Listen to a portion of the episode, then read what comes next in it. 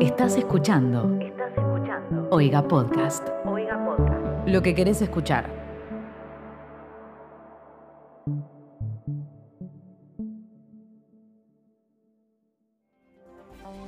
El número de contagios a nivel nacional roza los 85.200. Los nuevos casos son casi 6.400. en Italia 53.578, en Estados Unidos 25.400. Muchos de los pacientes visitaron o trabajaban en el mercado mayorista de mariscos de Wuhan. all of our lives, one of the biggest crises we've ever faced, the coronavirus pandemic. Hemos tomado una decisión en el gobierno nacional que es dictar un decreto de necesidad y urgencia.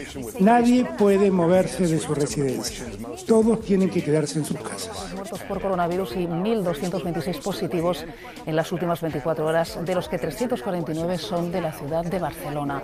Cuatro millones de catalanes están llamados a quedarse en sus casas, sobre todo en Barcelona y en 12 municipios de su área metropolitana y en. Se recomienda no salir de casa sino ya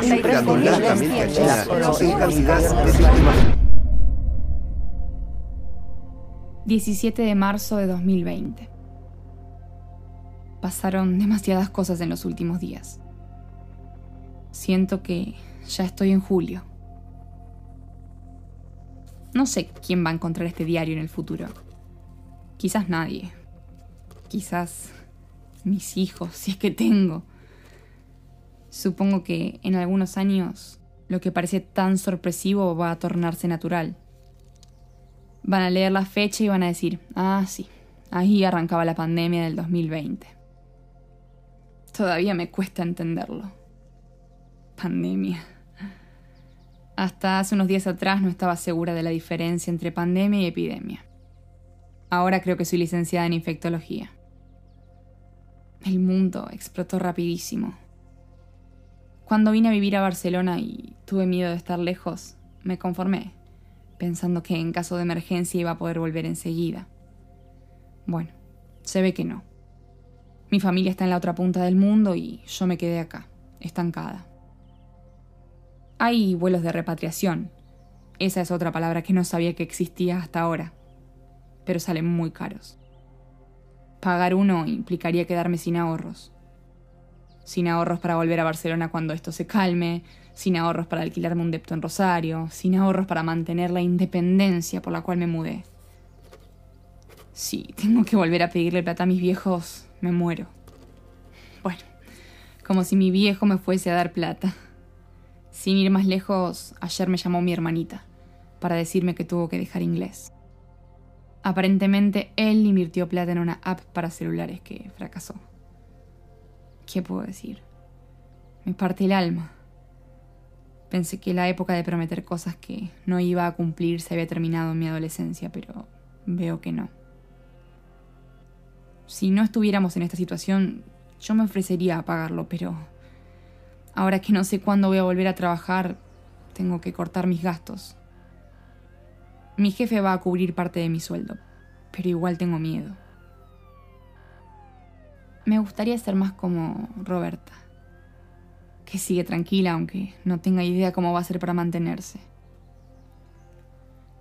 Hablando de Roberta, tengo que confesar que a pesar de todo lo que la critiqué el mes pasado, estoy bastante contenta de estar pasando este momento con ella. Cuando me agarró un ataque de pánico hace varios días, supo exactamente qué hacer para calmarme. Parece que su mejor amiga era bastante como yo. No sé cómo soy yo. Complicada, mal ensamblada. Roberta me dice que no puedo culparme por mi enfermedad mental. Porque hice eso, una enfermedad. Y es injusto que me cargue esa responsabilidad. Y yo entiendo su punto, ya me lo dijo todo el mundo, pero sigue siendo muy difícil. Mi mayor enemigo está dentro mío.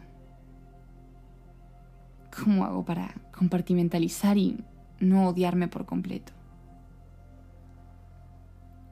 Creo que ayudaría si me quisiera, aunque sea un poco, ¿no? O sea, si tuviera el cerebro descuajeringado que tengo, pero al menos fuese, no sé, talentosa para algo. O ni siquiera eso. Incluso algo más simple serviría. saber que soy buena limpiando el baño, por ejemplo. Podría sentirme orgullosa de algo. Pero no. Lo bueno es que estoy viendo muchísimas películas, casi tres por día. La verdad es que no hay mucho para hacer estando encerrada. Desde que le conté a Roberta que tengo esa lista de 100 películas para ver antes de morir, ella se encargó de que nos apuremos para completarla mientras dure esta locura. Yo le digo que es un poco morboso. Siento que de alguna manera estamos anticipando la desgracia. Ella seguro piensa que soy una ridícula, pero no me lo dice. Esto que está pasando es muy raro. Yo pensaba que ya había llegado al fondo del pozo, pero se ve que todavía me quedaban algunos metros hacia abajo. Los primeros días desde que anunciaron esta pandemia viví en un torbellino espantoso. Ni siquiera puedo describirlo. Tenía miedo y tristeza todo el tiempo. No sé hasta dónde habría llegado si Roberta no me hubiera encontrado llorando en el baño. Todo mucho más fácil desde que hablo con ella. Descubrí que no tiene segundas intenciones, solo es buena. Me gusta que estemos viviendo esto juntas. Nos divertimos tanto que una parte de mí está hasta disfrutando el encierro. No sé, es rarísimo. Micaela, que se te calienta la cerveza. En fin, tengo que dejar de escribir porque ella me llama. Parece que esta noche nos toca ver Casablanca. Louis, I think this is the beginning of a beautiful friendship.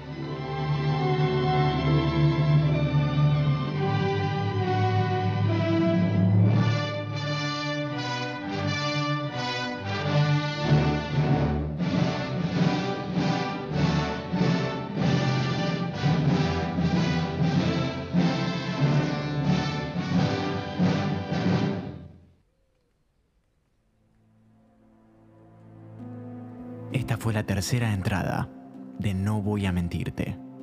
La historia de Roberta y Micaela.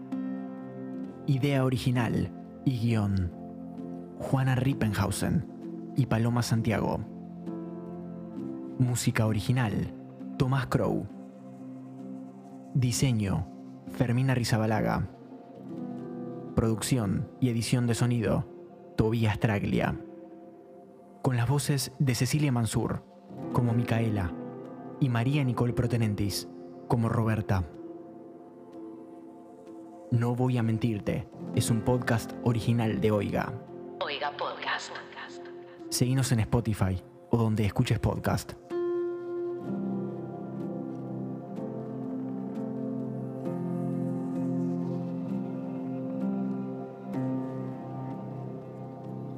Esta fue, esta fue.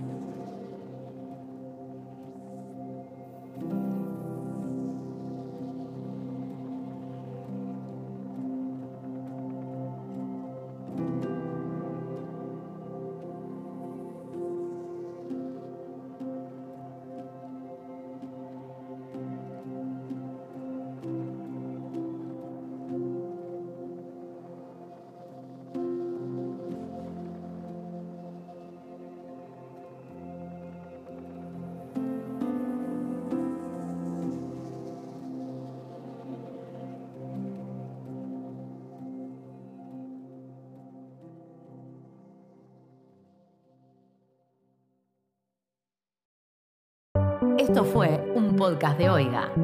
¿Querés escuchar más? Seguinos. Arroba Oiga Podcast.